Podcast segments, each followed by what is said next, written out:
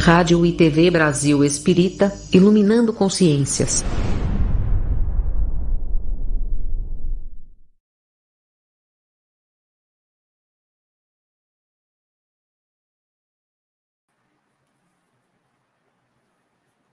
Boa noite a todos, sejam muito bem-vindos.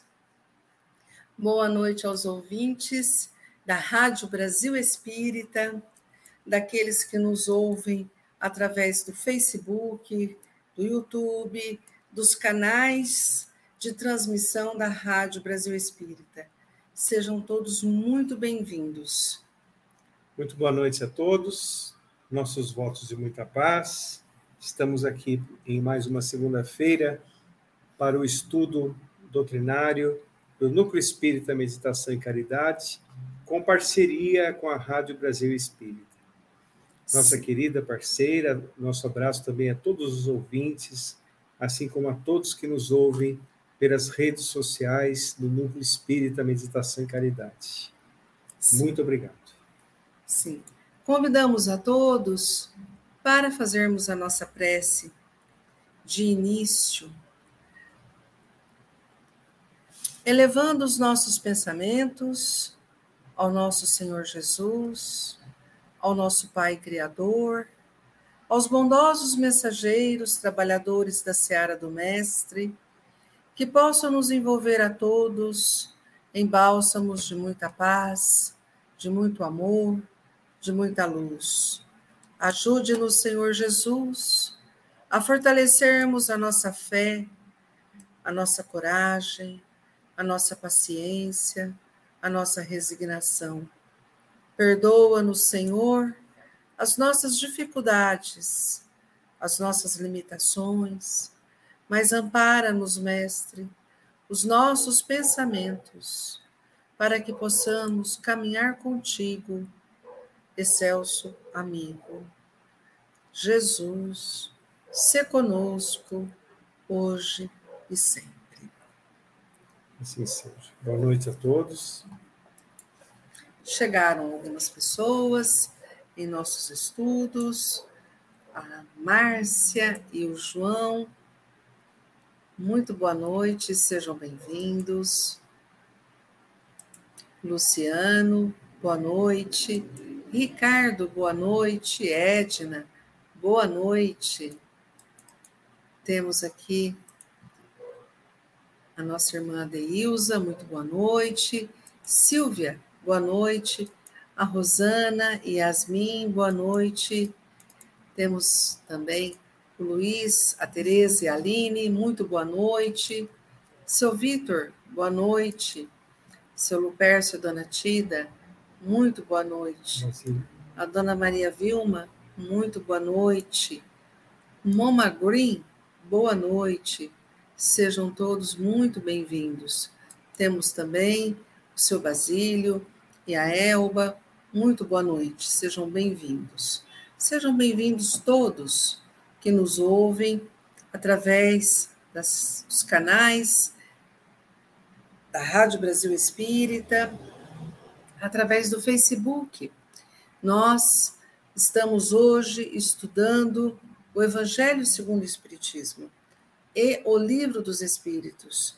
É, estamos finalizando o tema aqueles temas que tratam da prece, dessa nossa capacidade de orar, para que nós possamos compreender melhor a vida e nos fortalecermos para o que nós precisamos viver. A prece como meio de vencer as nossas provas, as nossas dificuldades, as nossas experiências, desde as mais simples às mais complexas. Nós aprendemos com Jesus a orar e a nossa oração é válida, porque oramos com o sentimento, com o pensamento, envolvidos neste ideal de nos comunicarmos com Jesus de nos comunicarmos com Deus, de nos comunicarmos com os bons espíritos, Então, vale a pena. Por que, que eu estou falando tudo isso? Porque o resultado da prece na vida de todo cristão, de toda, todas as pessoas, é um resultado sempre mais feliz. E o título que Allan Kardec trouxe para nós, numa mensagem escrita por Santo Agostinho, é Felicidade que a prece proporciona. Mas antes de comentarmos o texto, lermos e refletirmos, nós vamos ver que chegaram os nossos outros companheiros e companheiras de estudos. Boa noite, Aline, seja bem-vinda. Boa noite, Rosângela, seja bem-vinda. Boa noite, Cristina, seja muito bem-vinda. Estamos esperando a dona Ana Maria ela ainda não chegou. Boa noite a todos, sejam muito bem-vindos. Felicidade que a prece proporciona. Vinde, vós que desejais crer. Os espíritos celestes acorrem a vós anunciar, a vos anunciar grandes coisas. Deus, meus filhos, abre os seus tesouros para vos outorgar todos os benefícios. Homens incrédulos, se soubesseis quão grande faz bem ou bem faz a fé ao coração e como induz a alma ao arrependimento e à prece, a, a prece. Como são tocantes as palavras que saem da boca daquele que ora. A prece é o orvalho divino que aplaca o calor excessivo das paixões. Filha primogênita da fé, ela nos encaminha para a senda que conduz a Deus. No, no recolhimento e na solidão, Estais com Deus. Para vós já não há mistérios, eles se vos desvendam. Apóstolos do pensamento é para vós a vida. Vossa alma se desprende da matéria e rola por esses mundos infinitos e etéreos que os pobres humanos desconhecem. Avançai avançai pelas veredas da prece e ouvireis as vozes dos anjos. Que harmonia! Já não são um ruído confuso e os sons estrídulos da terra. São as liras dos arcanjos. São as vozes brandas e suaves dos serafins, mais delicadas do que as brisas matinais, quando brincam na folhagem dos vossos bosques. Por entre que delícias não caminhareis? A vossa linguagem não poderá exprimir essa aventura.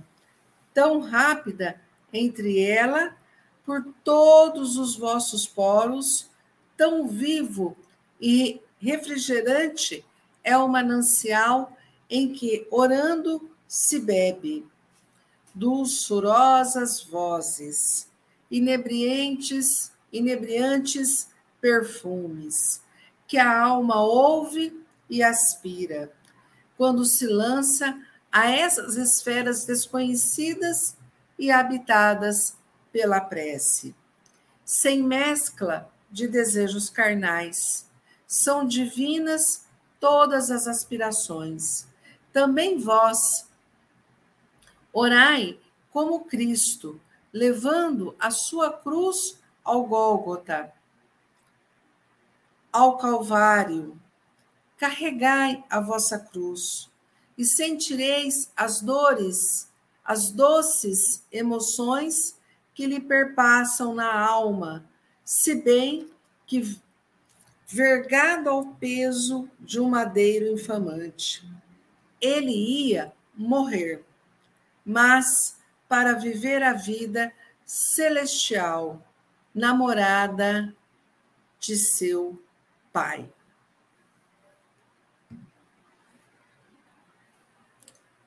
Chegaram aqui algumas pessoas, nós vamos observar. Douglas, muito boa noite, seja bem-vindo. Roberto, Jair, Janir Ramos, muito boa noite, seja muito bem-vindo. Rosângela, boa noite, ela disse obrigada. A Dani, nossa querida Dani, ao Fernando, muito boa noite. A Cristina migrou para o YouTube, então vamos continuar por aqui.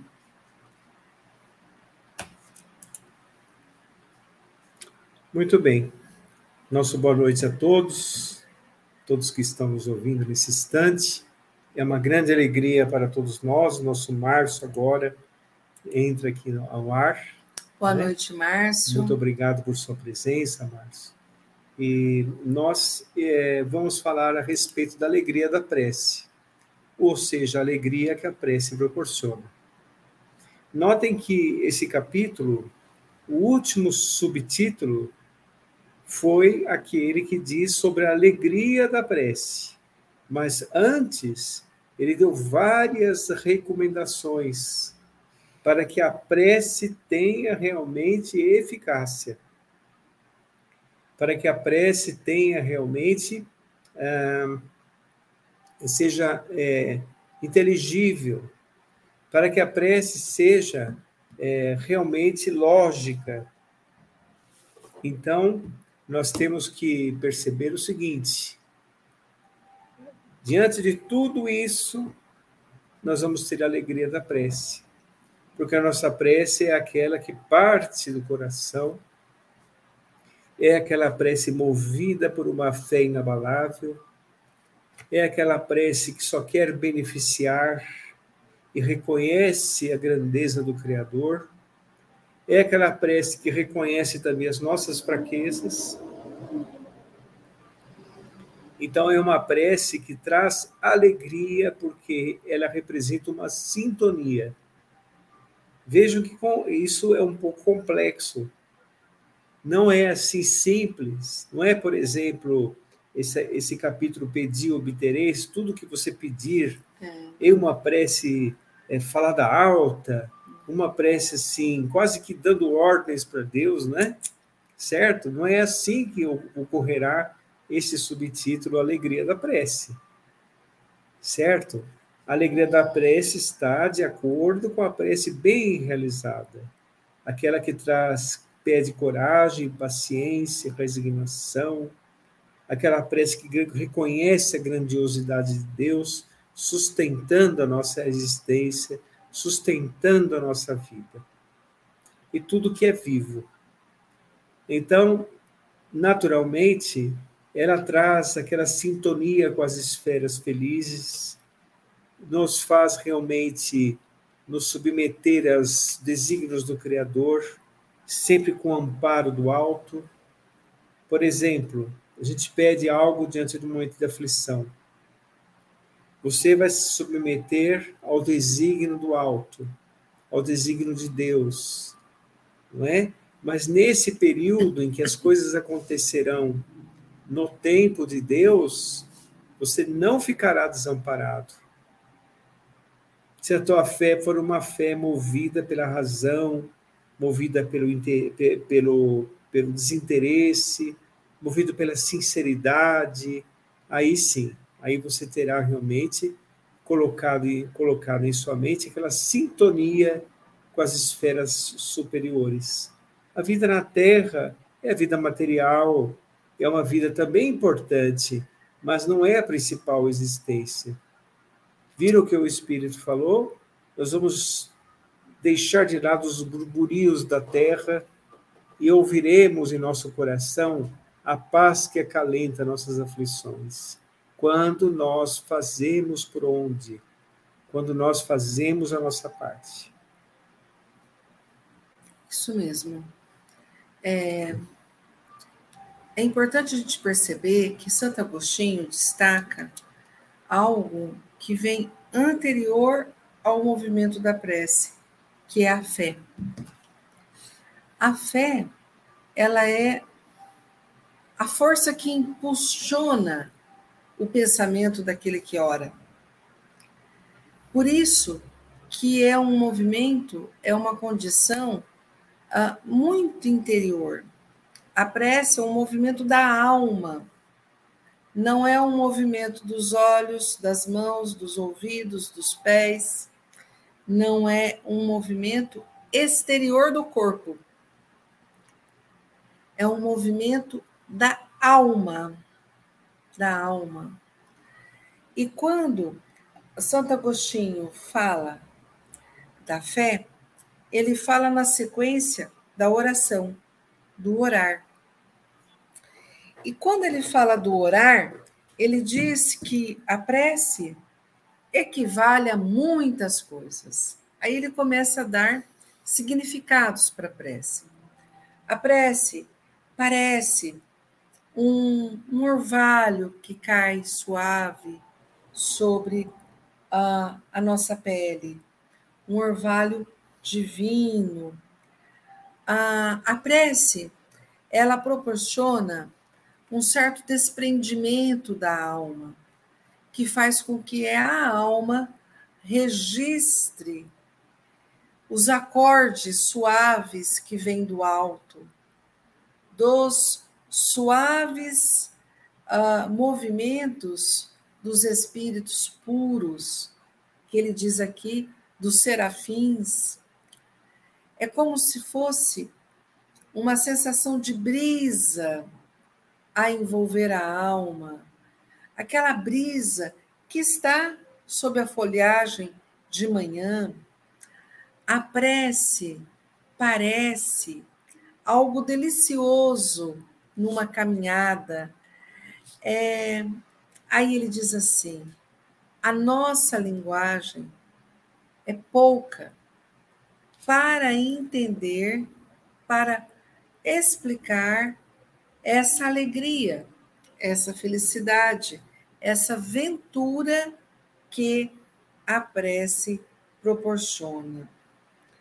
É como se fosse um manancial de felicidade, de vida, de luz que se ingressa. Ah, mas aí ele, ele destaca algumas outras coisas daquele que ora.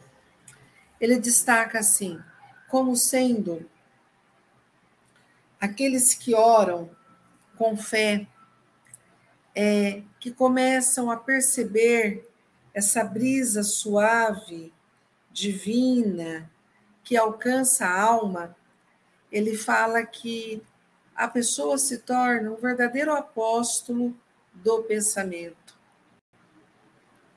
Onde o pensamento é a fonte da vida.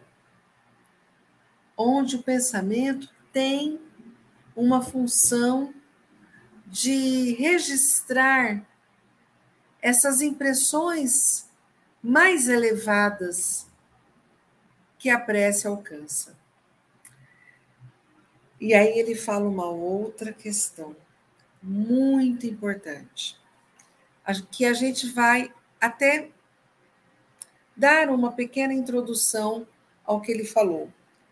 Quando nós pensamos na prece, na oração, nos vem em mente a forma como nós oramos, muitas vezes o momento que nós oramos, em que situações, na intensidade da fé que nós temos.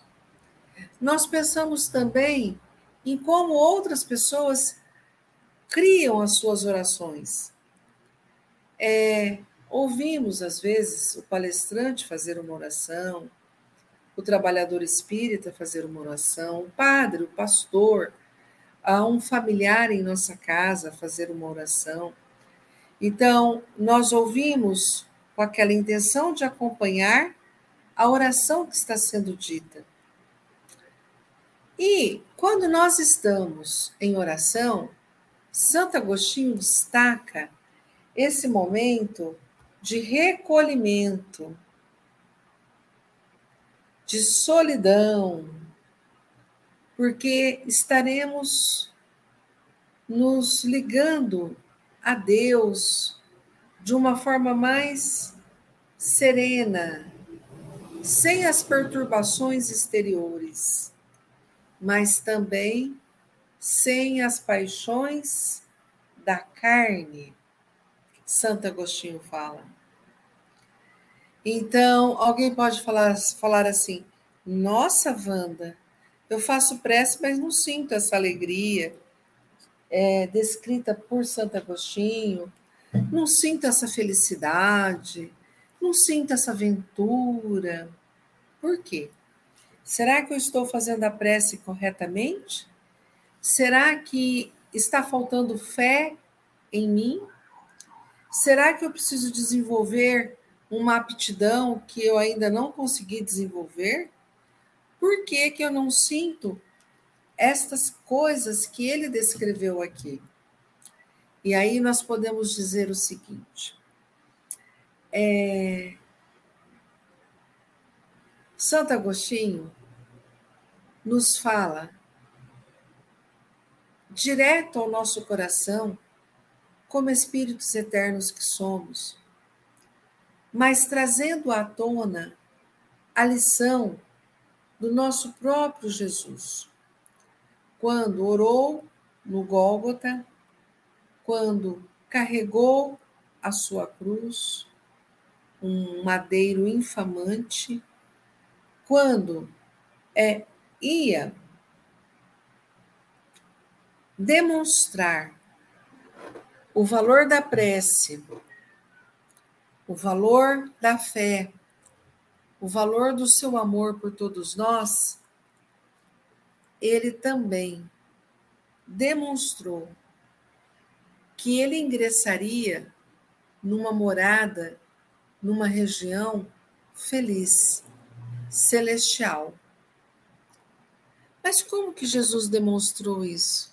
Em seguida, quando ele volta luminoso e radiante, em vários momentos na vida daquelas pessoas, daqueles discípulos, e quando ele se despede, depois de falar diretamente ao coração de 500 discípulos, de 500 trabalhadores da sua seara ali presente, os 500 da Galileia.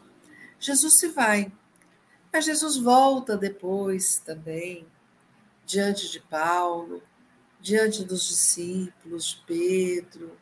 Jesus voltou radiante, luminoso, vindo das regiões celestes dos mundos felizes. O Cristo nos deu esse exemplo. Agora, nós precisamos é,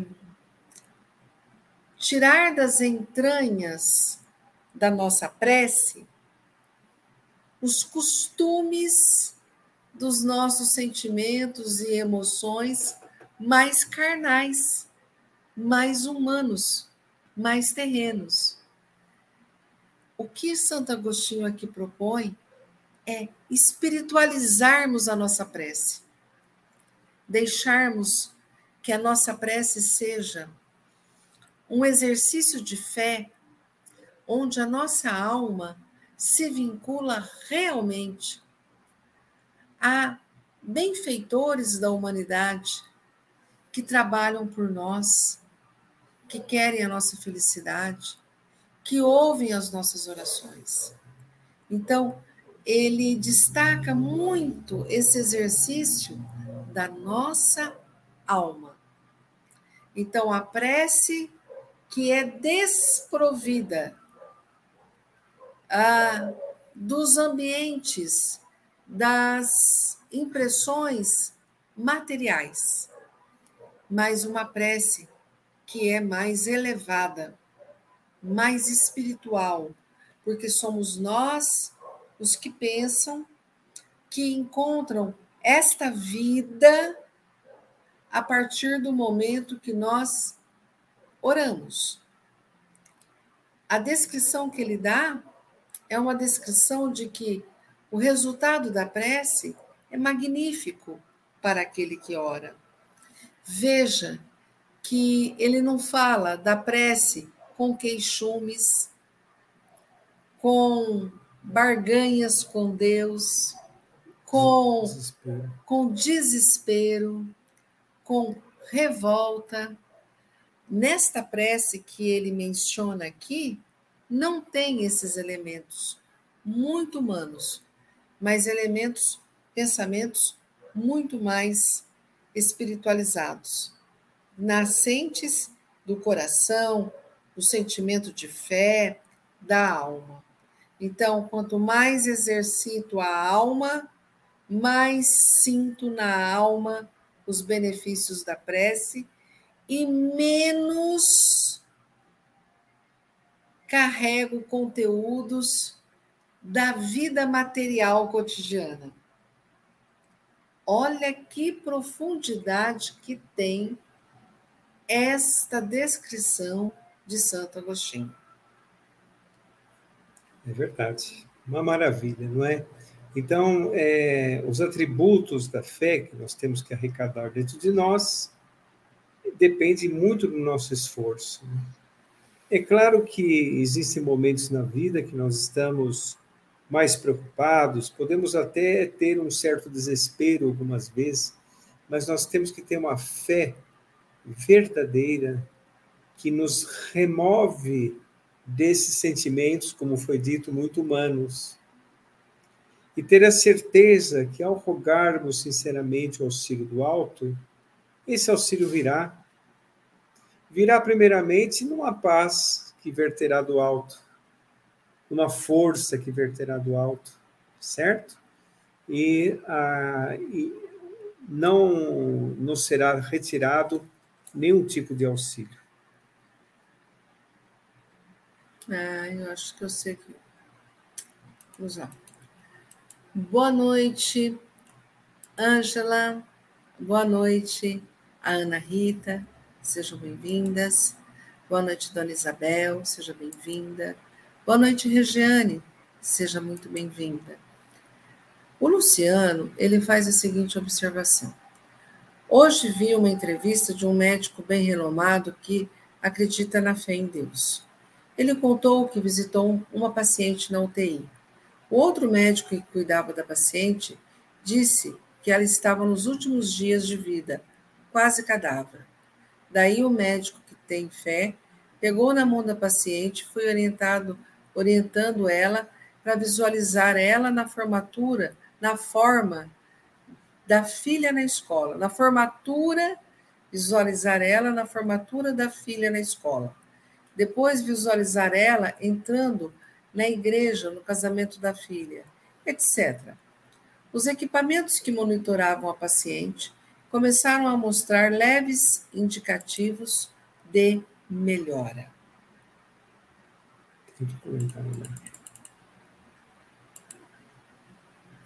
Essa entrevista está no YouTube com o Dr. Roberto Zebalos.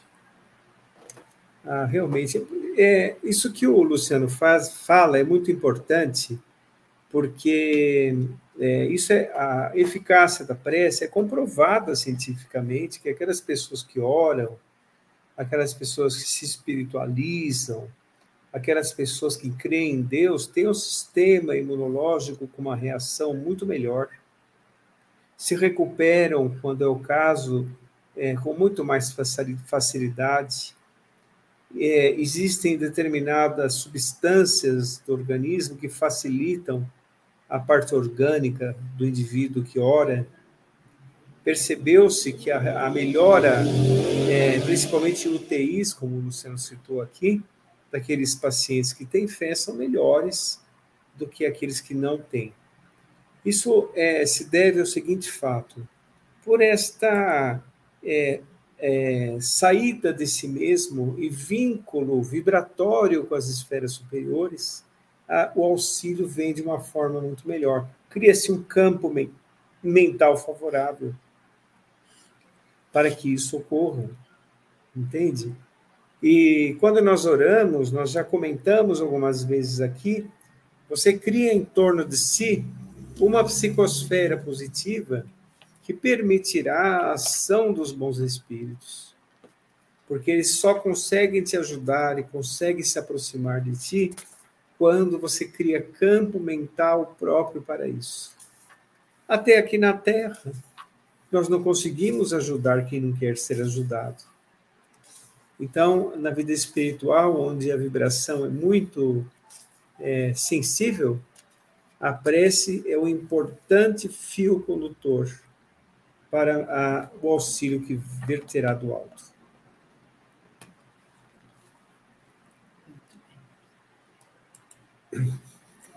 Temos aqui, boa noite, irmãos. Somos ecumênicos. Estamos escutando em nosso templo. Que felicidade acompanhar Marco Maior e Wanda Maior. Muito obrigado a todos do Ecumenismo Mundial. Nós nos sentimos honrados pela companhia de vocês também. Muito obrigado. Muito obrigada a todos. Sejam sempre muito bem-vindos. Nesse momento, nós concluímos o estudo sobre a felicidade que a prece proporciona.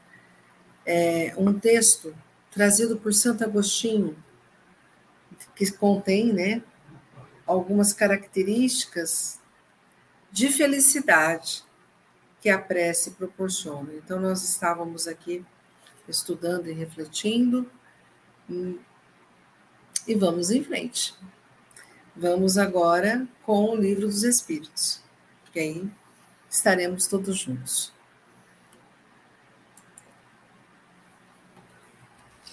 No livro dos Espíritos, nós estamos, até a semana passada, estudando aquelas questões que, que proporcionam para nós uh, um entendimento maior das diferentes formas de perceber o nosso progresso, a, as nossas facilidades e dificuldades na reencarnação, a nossa maneira de ser feliz, após a nossa encarnação, é, a nossa maneira de ser infeliz uh, quando estamos na Terra e depois que desencarnamos,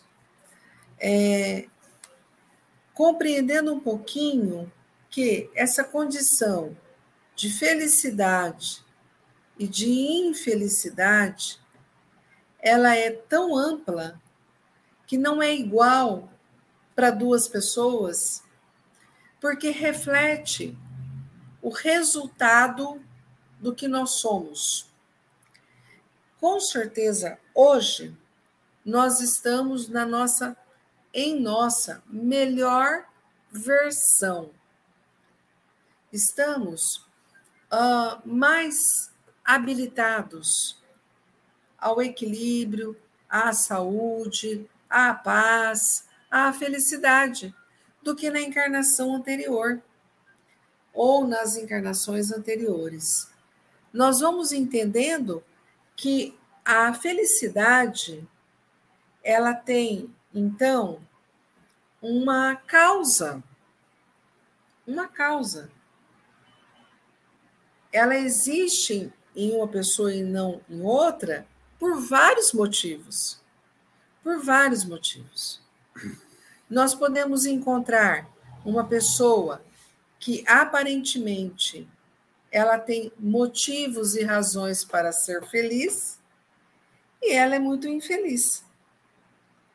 E nós encontramos pessoas que aparentemente ela tem motivos para não ser feliz, para ser abatida, desanimada e ela não é.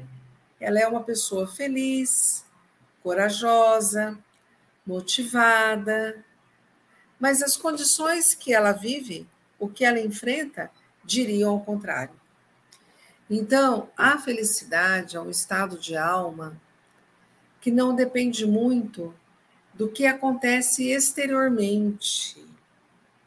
Exteriormente, nós vamos construindo a felicidade, mas interiormente ela se, ela se coloca para sempre, ela é mais duradoura, ela não é tão passageira quanto as felicidades que nós encontramos advindas da nossa vida na matéria.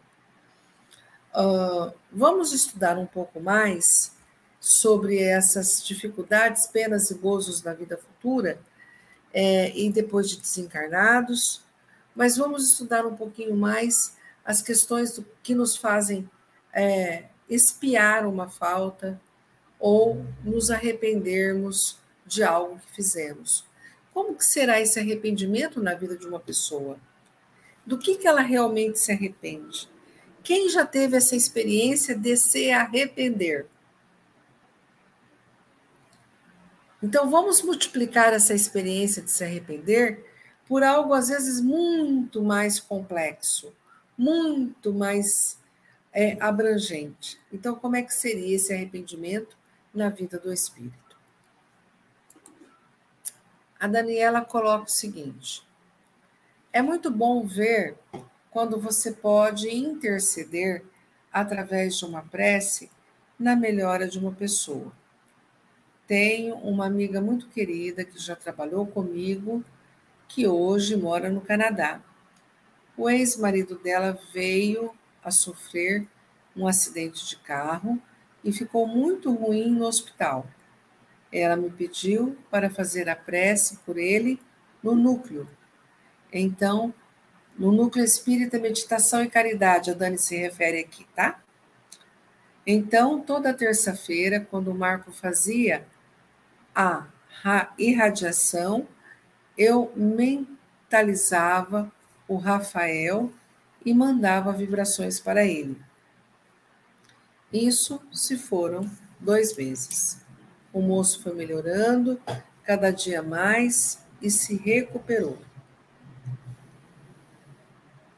Ah, isso é uma beleza, não é, Dani? Essa é a prece intercessória que você fez. Você intercedeu por ele através de uma prece.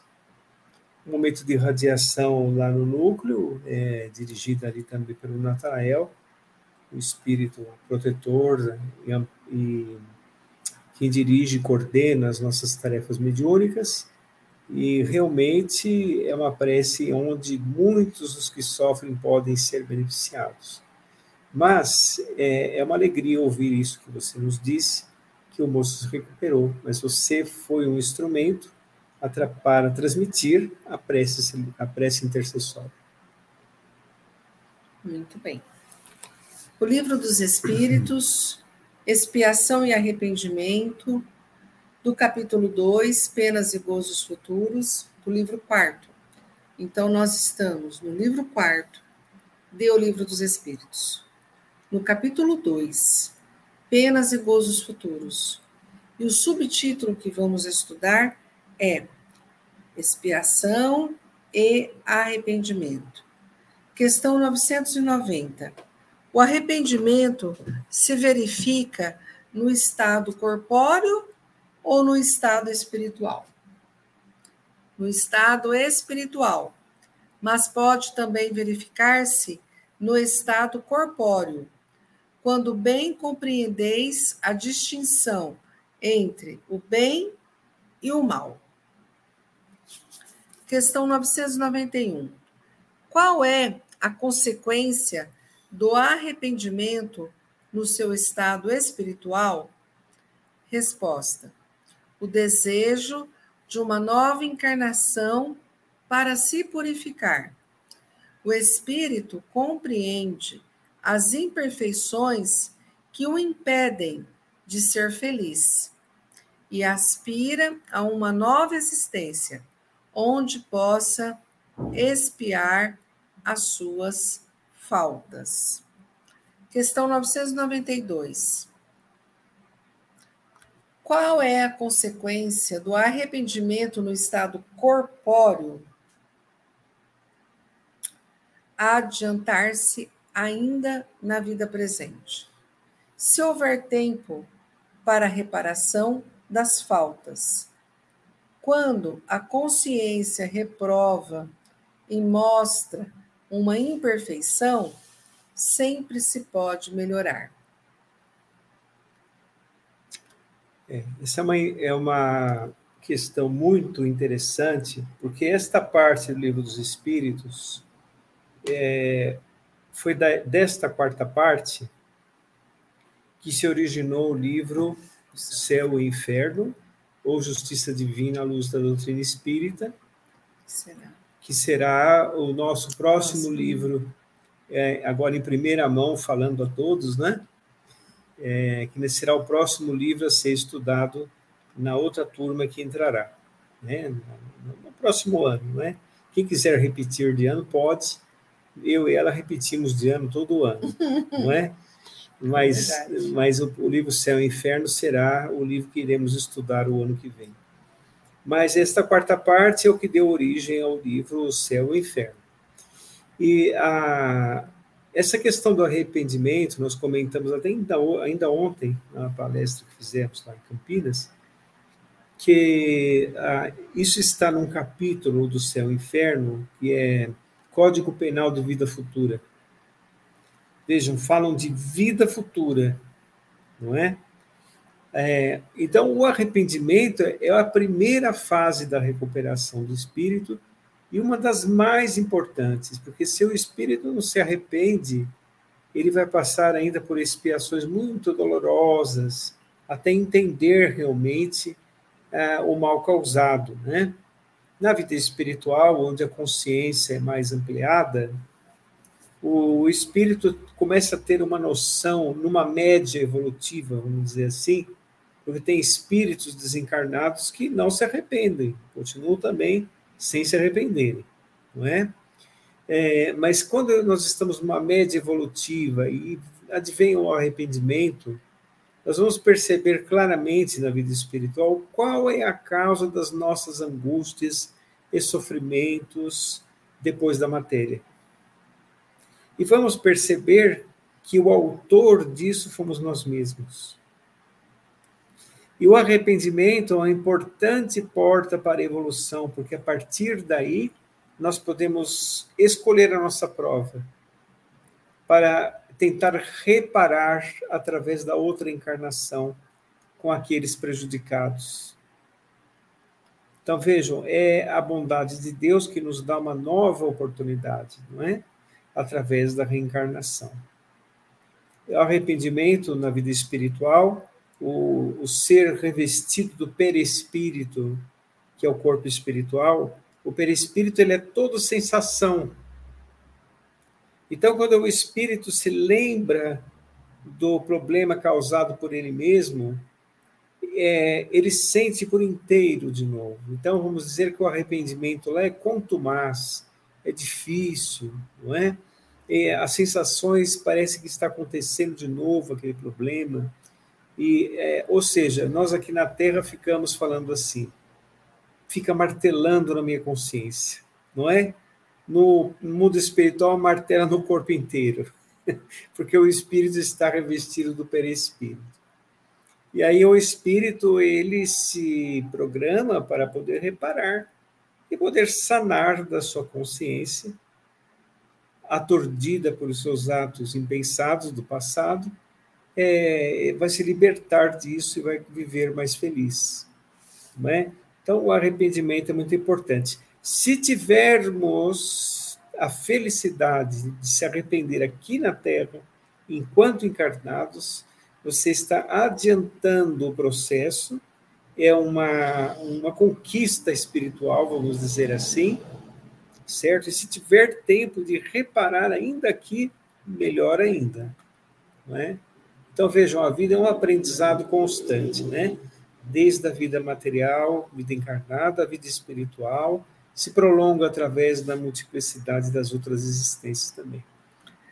Essas questões nos faz pensar assim: enquanto não não chegar ao arrependimento, não há uma possibilidade de felicidade para esse espírito.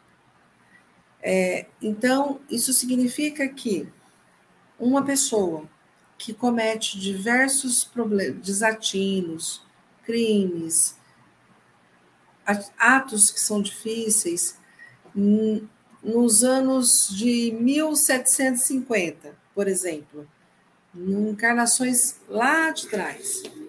Mas ela ainda não se arrependeu daquilo. Como se dá as próximas reencarnações dela? Ela ainda não se arrependeu. Como que seriam essas reencarnações deste espírito, por exemplo? É, ela vai passar por algumas. Se ela não se arrependeu na vida espiritual, inclusive, porque essa, essa inclusive, é uma das causas das obsessões, das subjugações na Terra, onde o espírito não se arrependeu e continua perseguindo aqueles que às vezes estão encarnados, né? Ou na vida espiritual também.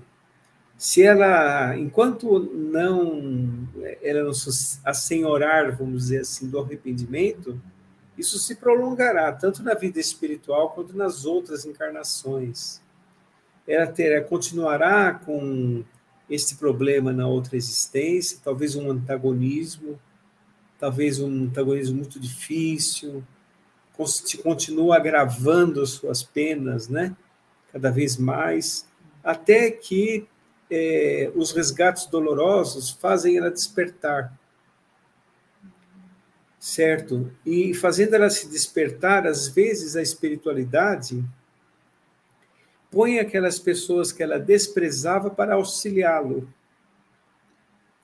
Quer dizer, além do arrependimento, vem uma certa conscientização da importância do arrependimento, né? Aquela pessoa prejudicada ajudou. É um método muito utilizado pelos espíritos, muito utilizado. Eu já vi casos, por exemplo, em que o espírito difícil, como nesse caso citado, não se arrependeu, criou muitos problemas, etc. Ele se reencarnou, certo? Como um rapaz já enfermo.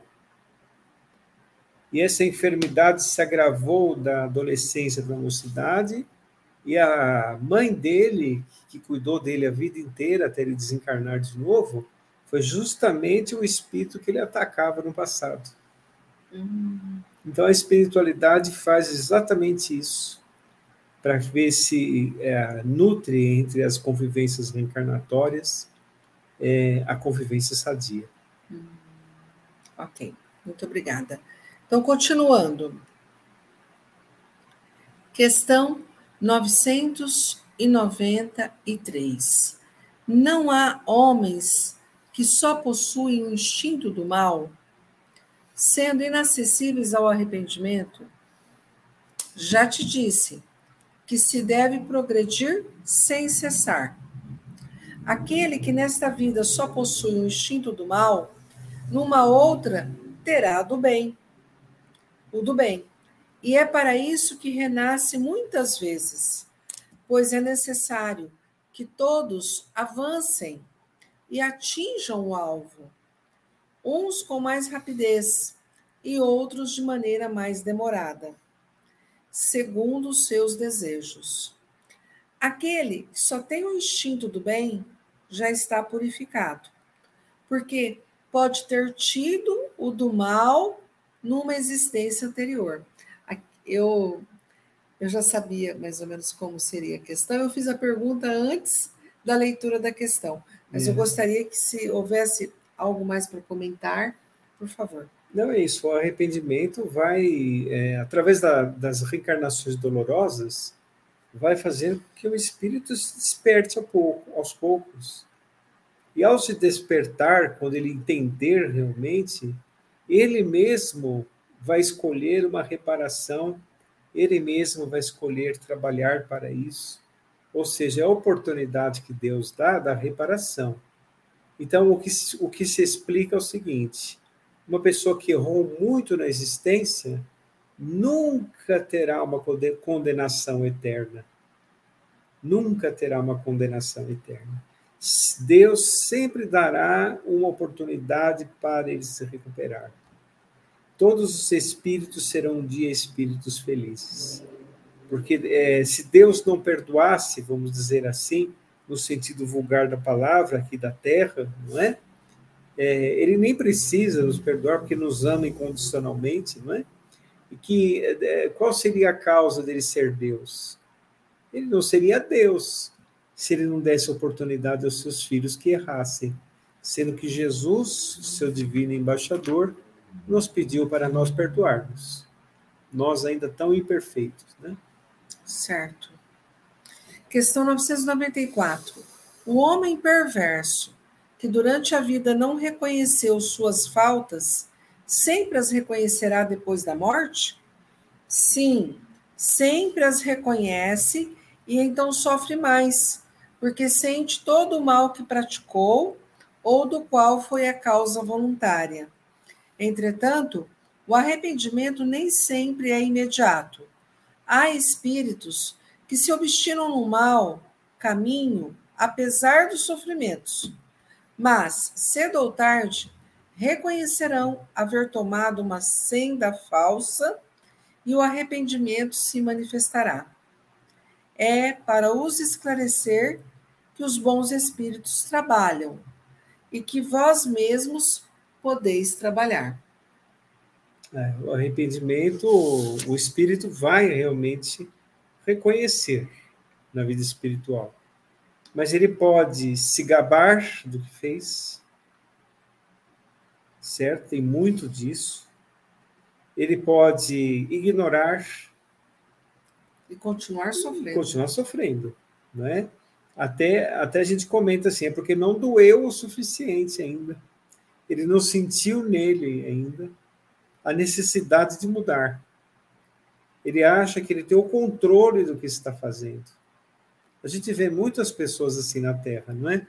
A pessoa erra, erra, erra, demoradamente, demoradamente, porque ele acha que ele está certo e tem o controle daquilo depois vê que não tem o controle de nada, não é? Mas na vida espiritual também existe essas questões, né? Por isso que existem aqueles espíritos ainda presos ao rancor, ao sentimento de vingança, assim por diante.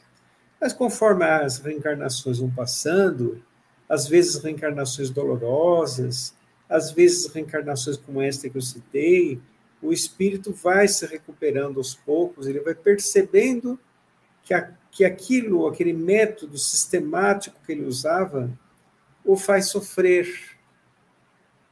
E que cabe a ele retirar da sua própria existência o sofrimento através das suas próprias ações.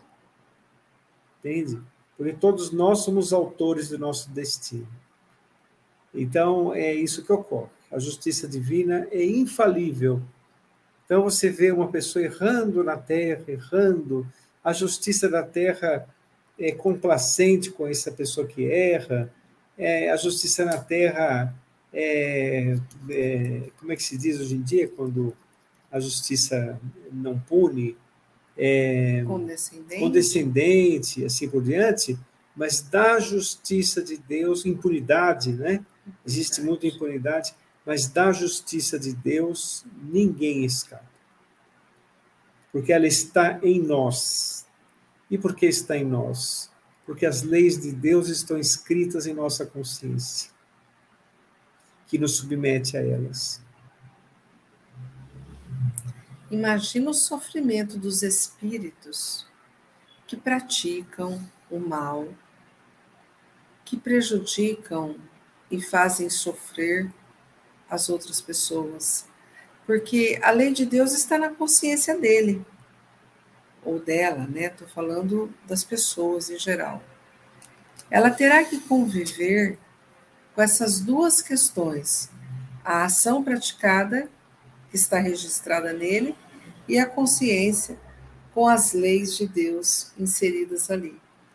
Então, deve iniciar aí um tormento muito grande, difícil, porque se a gente pensar bem, é mais fácil, é melhor fazer o bem, trabalhar no bem. É melhor ajudar o próximo do que prejudicar o próximo. É melhor sermos uh, bons do que maus. E nós podemos pensar assim, mas nós vemos os maus sorrindo, uh, são portadores de vitórias variadas, alcançam uh, os seus objetivos, encontram a fama, o sucesso, o poder, uh, se enriquecem. Nós temos então o mal prosperando, né? Palavra moderna. Mas a alma ali, daquele espírito que está prosperando no mal, é um filho de Deus, fadado a ser um espírito puro um dia. Então ele tem uma trajetória pela frente.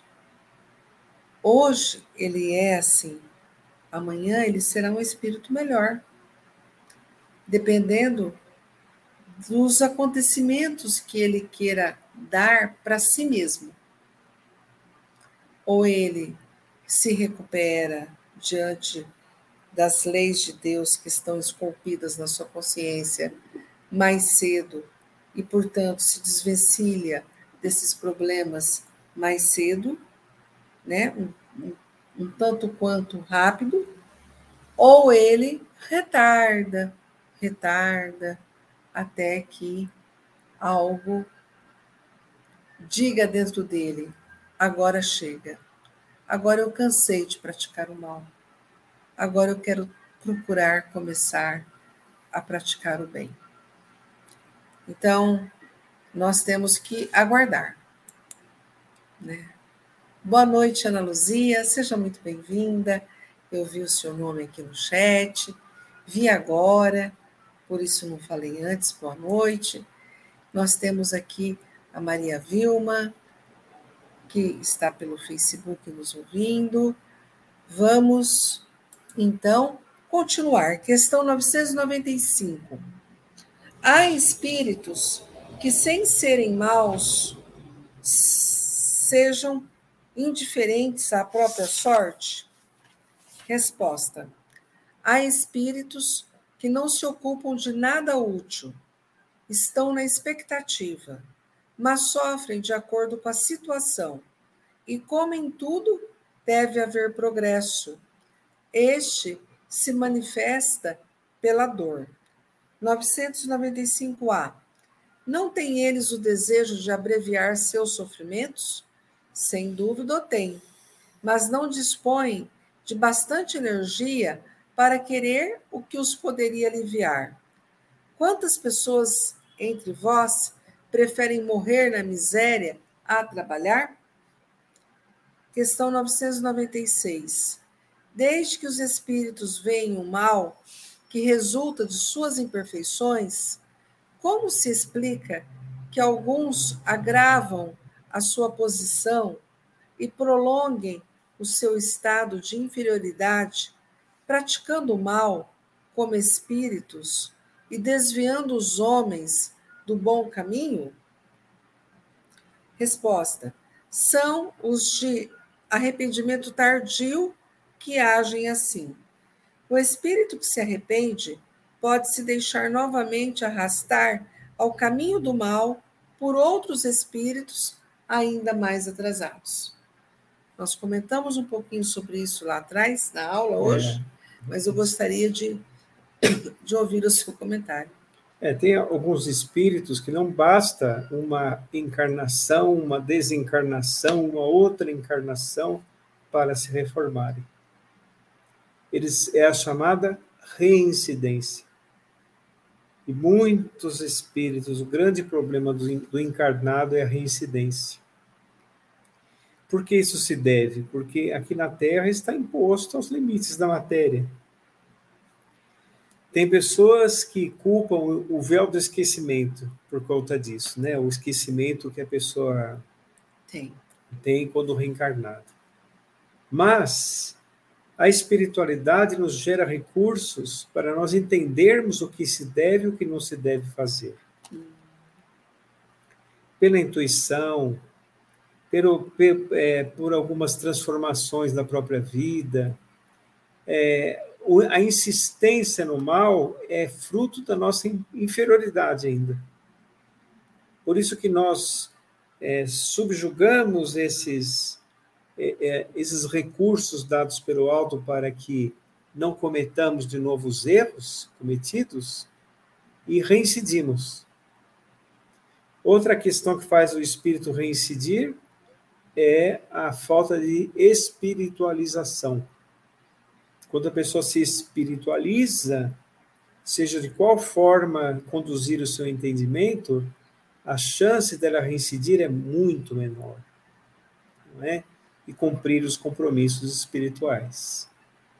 Então, enquanto o homem ainda vigir sobre a terra, com orgulho, com egoísmo, com preconceito, com a, a, a, o materialismo como conduta, ele ainda sofrerá as consequências dos ambientes que ele escolheu.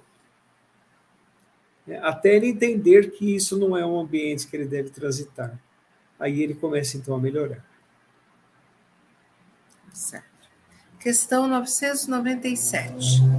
Vêm-se espíritos de notória inferioridade, que são acessíveis aos bons sentimentos e às preces feitas em seu favor. Como se explica que outros espíritos, que se deveria julgar mais esclarecidos, revelam um endurecimento e um cinismo a toda prova? Resposta: A prece só tem efeito em favor do espírito que se arrepende.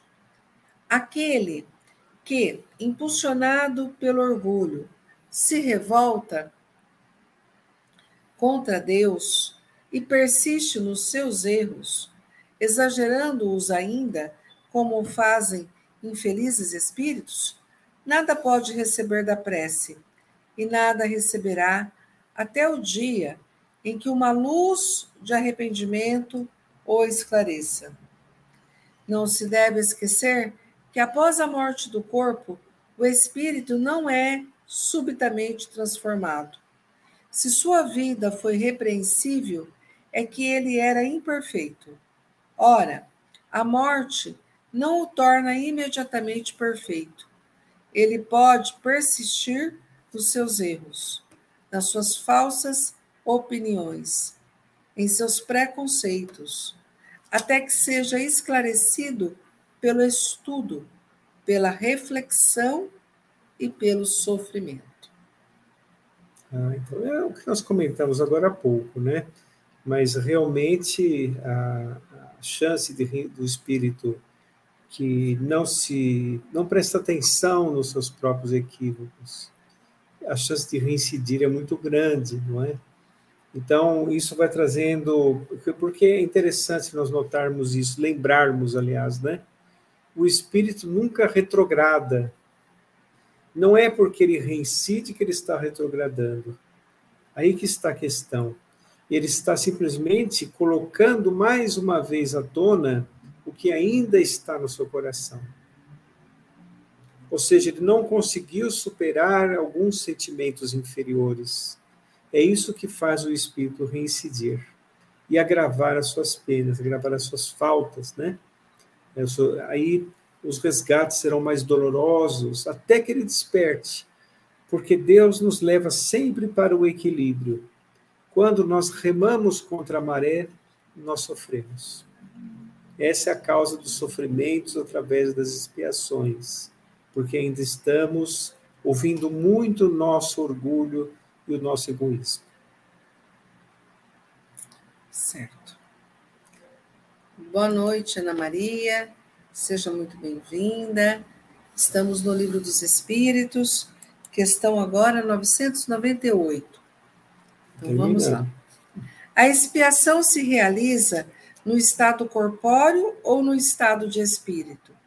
Resposta: ela se cumpre na existência corpórea, através das provas a que o espírito é submetido e na vida espiritual pelos sofrimentos morais decorrentes do seu estado de inferioridade.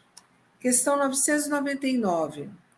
O arrependimento sincero durante a vida é suficiente para extinguir as faltas e fazer que se mereça a graça de Deus?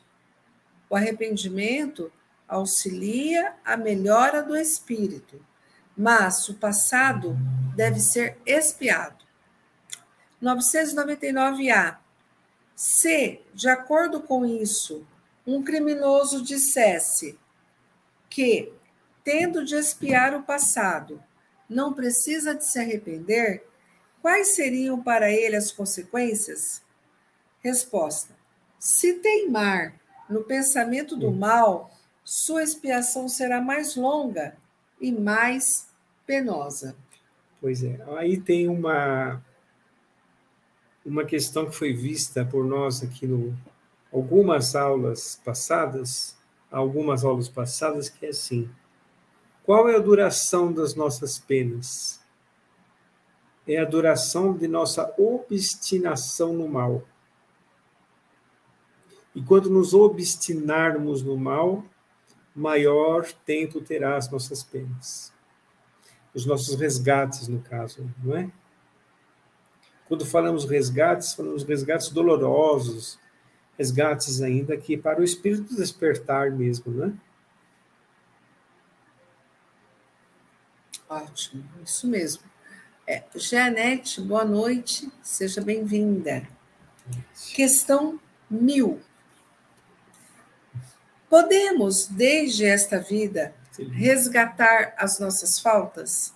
Sim, reparando-as, mas não julgueis resgatá-las por algumas privações pueris ou por meio de doações de após a morte, quando de nada mais necessitais.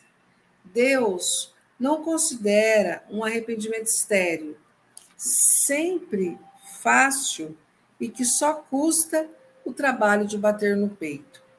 A perda de um dedo, quando se presta um serviço, apaga maior número de faltas do que o silício suportado durante anos, sem outro objetivo que o bem de si mesmo.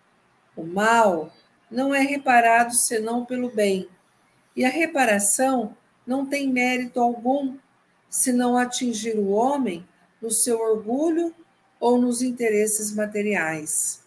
De que serve, como justificação, restituir, após a morte, os bens mal adquiridos que foram desfrutados em vida e já não lhe servem para nada?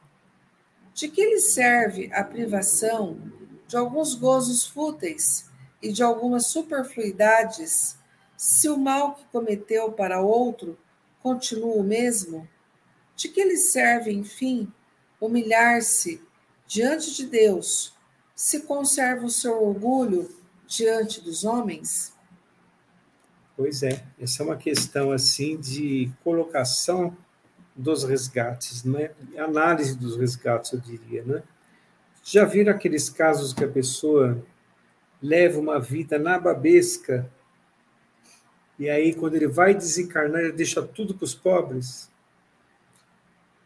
Qual que é o fundamento disso? Qual que é a razão disso, não é? Porque em vida ele usufruiu até não poder mais, né? Aí de é, receio de não ir para um lugar muito bom, ele deixa para os, para os pobres, para aliviar sua consciência. Então, é uma questão assim de como nós vamos vivenciar os nossos resgates, não é? Às vezes a pessoa tem grandes sacrifícios na vida visando um benefício para si mesmo. É, mas moralmente não muda. Então nós temos que aproveitar as questões da existência, todas elas, todas, para mudarmos moralmente. Raciocinarmos como eu vou utilizar bem as coisas que eu tenho na vida, primeiramente sem prejudicar ninguém. Como é que eu posso utilizar as coisas da existência para beneficiar o outro? Às vezes a pessoa é, deixa de trabalhar na, na matéria e fica em casa sem fazer nada. quando ela poderia ir a uma instituição, socorrer uma pessoa aflita, não acabou sua existência ainda. Ela pode fazer muito ainda em favor dos semelhantes, e fazendo a favor dos semelhantes, está fazendo a favor de si mesmo, no contexto espiritual da sua vida, não é? Certo? É, na contabilidade divina, vamos dizer assim. Ele está arrecadando benefícios espirituais para si mesmo quando ele dá de si. Então, vejam, os nossos resgates eles têm que ser muito bem entendidos, né? Muito bem entendidos. A pessoa, às vezes, pega uma enfermidade, ou ela sofre um embate social e se revolta muito com aquilo, mas de tudo nós temos que tirar uma lição, não é? Deus, como nós falamos sempre na prece, através das vicissitudes educativas, sempre tem um recado de Deus para nós.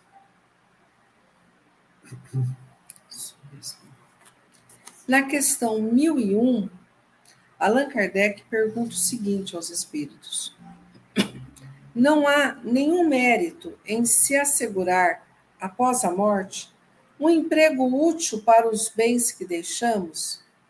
Resposta: Não, nenhum mérito não é bem o termo isso vale sempre mais do que nada. Mas o mal é que aquele que dá ao morrer geralmente é mais egoísta do que generoso. Quer ter as honras do bem sem lhe haver provado as penas. Aquele que se priva em vida tem duplo proveito: o mérito do sacrifício e o prazer de ver felizes os que beneficiou. Mas há sempre o egoísmo a dizer ao homem: o que dás, tirás dos teus próprios gozos. E como o egoísmo fala mais alto que o desinteresse e a caridade, ele guarda em vez de dar, sob o pretexto das suas necessidades e das exigências da sua posição. Ah, lastimai aquele que desconhece o prazer de dar, porque foi realmente deserdado de um dos mais puros e suaves gozos do homem. Deus, submetendo-o à prova da fortuna, tão escorregadia e perigosa para o seu futuro, quis dar-lhe, em compensação, a ventura da generosidade, de que ele pode gozar neste mundo. Questão 1002. O que deve fazer aquele que, em artigo de morte, reconhece as suas, as suas faltas mas não tem tempo para repará-las, é suficiente arrepender-se nesse caso? O arrependimento apressa a sua reabilitação, mas não o absolve.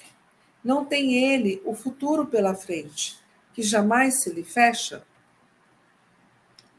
Pois é, vocês viram que uma situação da, trazida pelos espíritos. O espírito, a pessoa, quando está quase desencarnando, se arrepende do que fez durante a vida. Mas notem, não tem o tempo da reparação nessa vida, não é? Mas o fato dele já em vida ter se arrependido já é um, vamos dizer assim, um mérito, apressa a sua, sua evolução. Certo? Ele sem dúvida vai chegar na vida espiritual já arrependido. Logo ele vai para um programa de reabilitação logo ele vai realmente se reabilitar como espírito, que ele já chegou consciente do que fez de errado ou, o que deixou de fazer também. Lembrando que os espíritos sempre falam no Evangelho: todo bem que não fizemos também é o mal. Aquele que deixamos de fazer, não é? Seria como se fosse uma negligência para o espírito. Para o espírito, porque Muitas vezes nós encarnados não sentimos isso. Que não fazer o bem, quando nós podemos fazer aquele bem, é um resultado mal para a nossa vida. O bem que deixamos de fazer. É. Nós não conseguimos perceber muito isso. Mas do ponto de vista do espírito, é um problema que ele vai adquirindo. Por isso que é tão importante o evangelho, o Evangelho nos traz uma lógica diferente do que se apresenta na vida material. e enriquece o espírito para a continuidade das existências, inclusive na vida espiritual. Ok. Duração das penas futuras. Questão 1003. A duração dos sofrimentos do culpado na vida futura é arbitrária ou subordinada a alguma lei? Deus nunca age de maneira caprichosa. E tudo no universo é regido por leis que revelam a sua sabedoria e a sua bondade. Questão 1004. O que determina a duração dos sofrimentos do culpado? O tempo necessário ao seu melhoramento. O estado de sofrimento e de felicidade, sendo proporcional ao grau de pureza de espírito, a duração e a natureza dos seus sofrimentos dependem do tempo que ele precisa para se melhorar. À medida que ele progride e que os seus sentimentos se depuram, seus sofrimentos diminuem e se modificam. São Luís. Todas as próximas respostas agora, até a resposta número mil e oito serão de São Luís, tá? Questão 1005.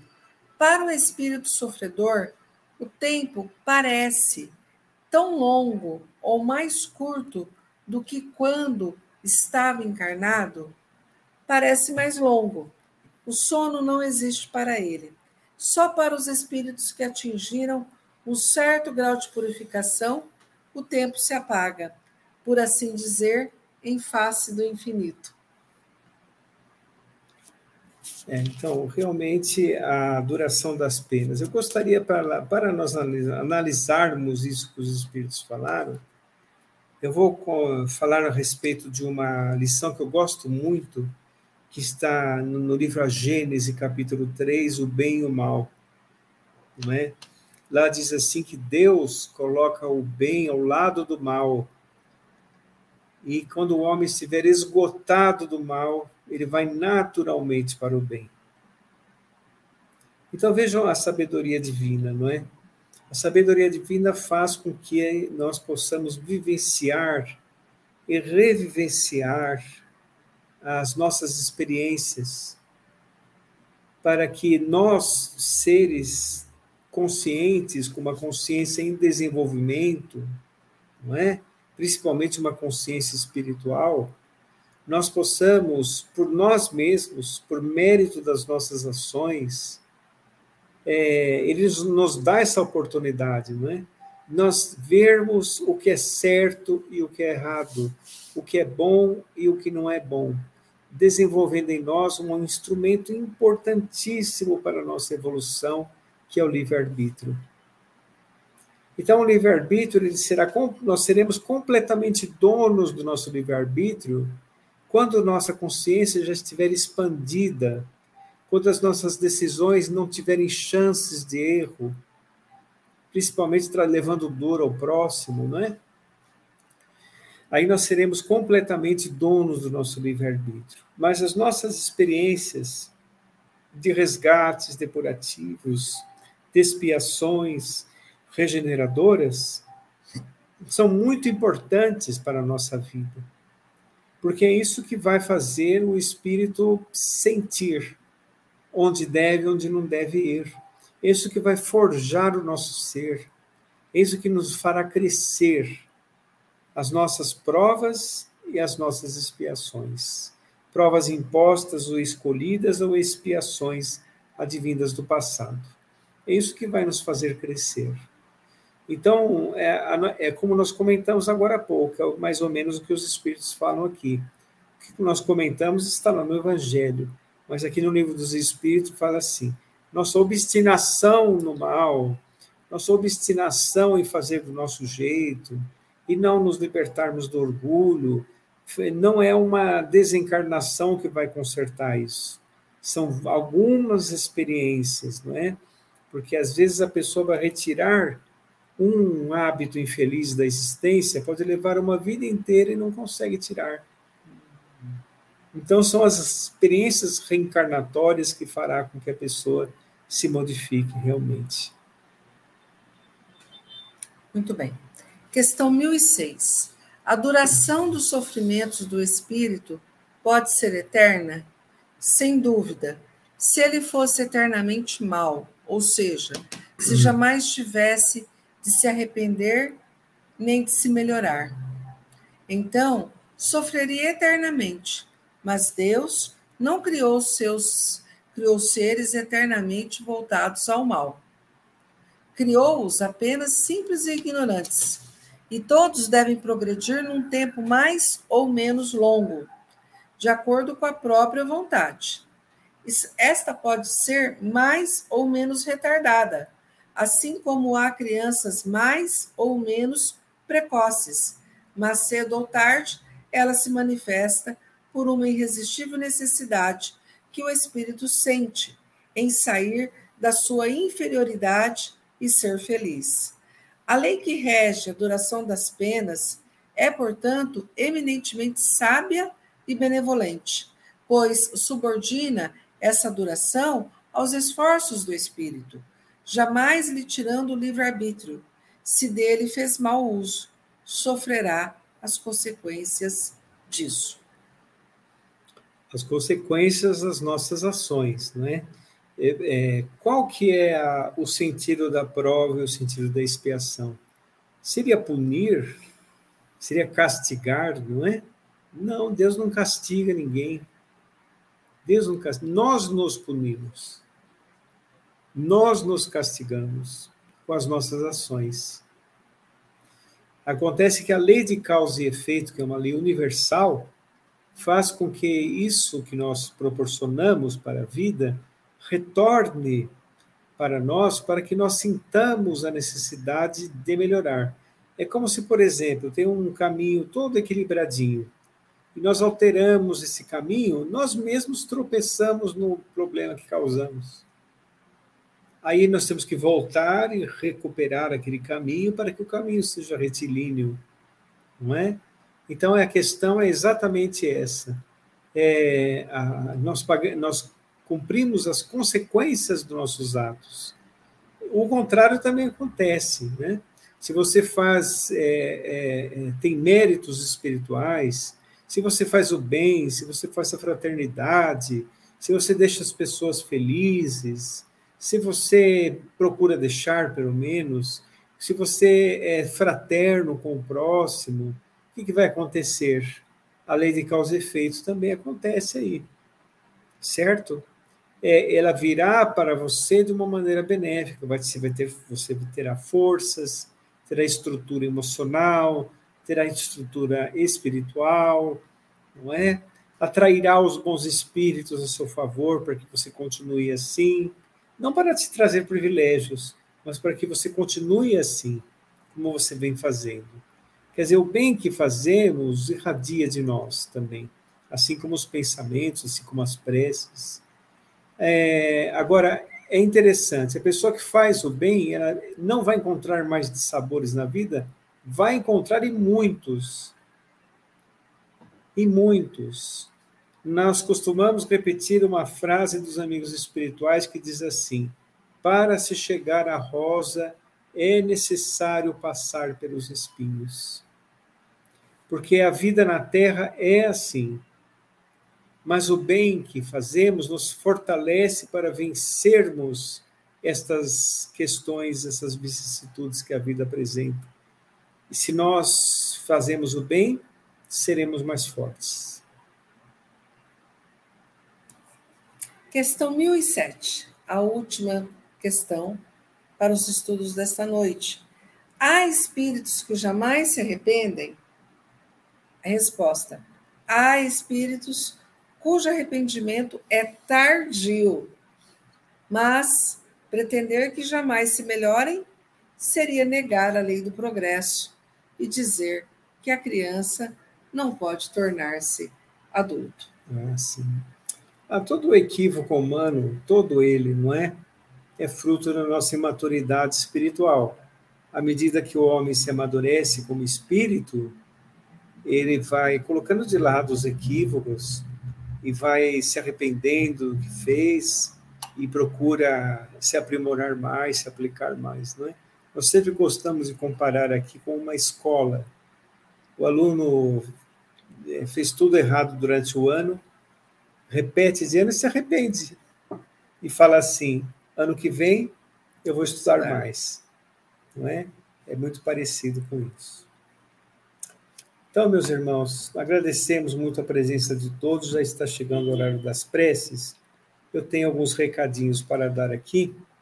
Ah, para os ouvintes da Rádio Brasil Espírita e para todos que nos ouvem, será transmitido também pela plataforma Spotify, Amazon Music, Dreezy e, e Gana.